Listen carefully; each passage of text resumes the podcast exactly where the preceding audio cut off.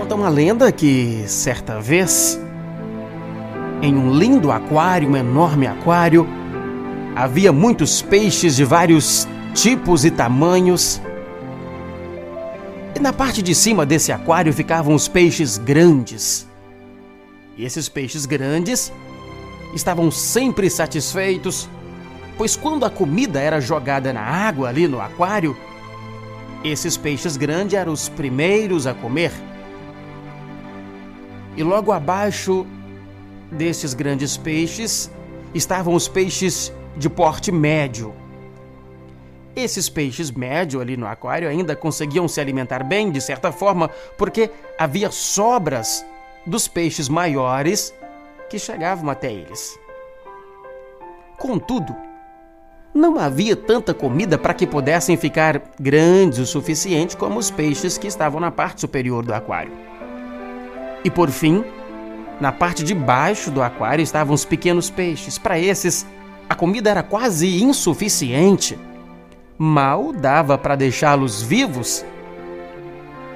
E foi justamente entre esses últimos peixes que nasceu um peixinho. Então, logo se deu conta da situação, aquele peixinho passou a se manifestar um inconformismo. E porque desejasse então uma solução para resolver o problema ali, ele começou a, a nadar por todo o aquário. Enquanto buscava uma solução para mudar aquela situação ali, por fim, o peixinho descobriu um pequeno buraco e com uma esperança de mudar aquele quadro onde ele nascera, o peixinho passou pelo buraquinho do aquário. E ele encontrou então um fio d'água que o levou até um ralo. Ele caiu em um encanamento e foi parar no rio.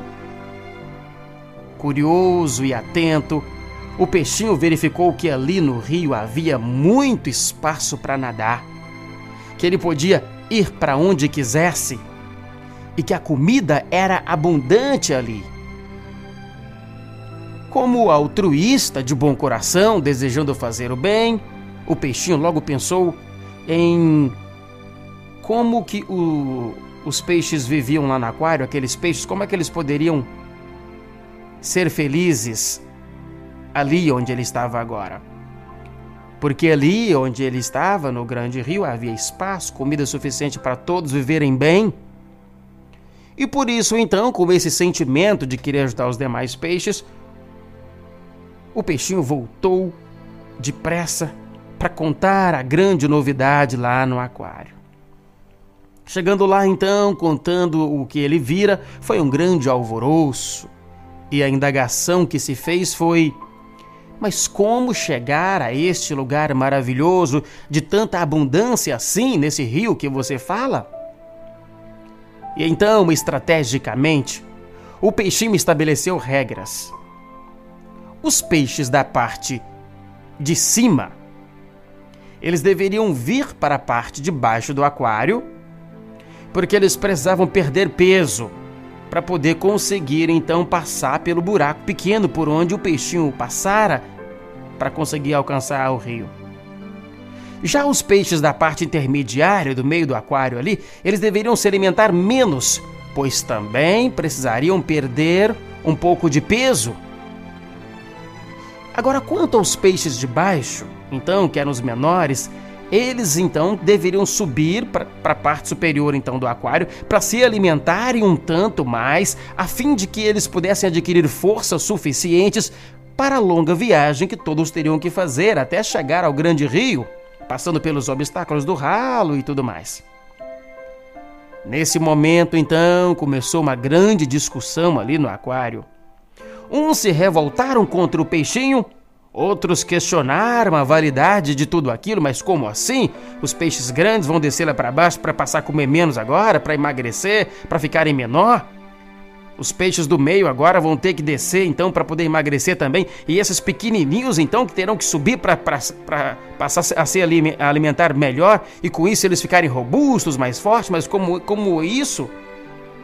Estabeleceu-se o caos, uma confusão, uma discussão, uma discórdia ali no aquário.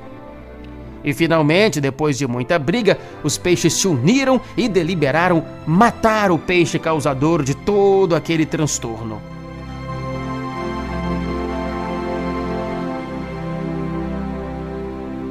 Esse conto nos remete a pensar a respeito da resistência que, de um modo geral, se tem para com as mudanças. Não é raro se ouvir de que, ah, sempre foi assim, por que é que devemos mudar agora? Com isso, conselhos, opiniões, ideias são mortas, simplesmente porque não se deseja sair da zona de conforto para tentar algo diferente. Algo que pode ser muito bom ou proveitoso ou que poderá trazer muita felicidade. Resistência à mudança impede as criaturas de conhecer coisas maravilhosas, de serem mais felizes, de descobrirem uma vida mais rica. Pensemos nisso e se percebermos que estamos sendo resistentes, fechados às novidades, cobramos-nos de humildade para que possamos alcançar os benefícios nas mudanças positivas. Top Gospel.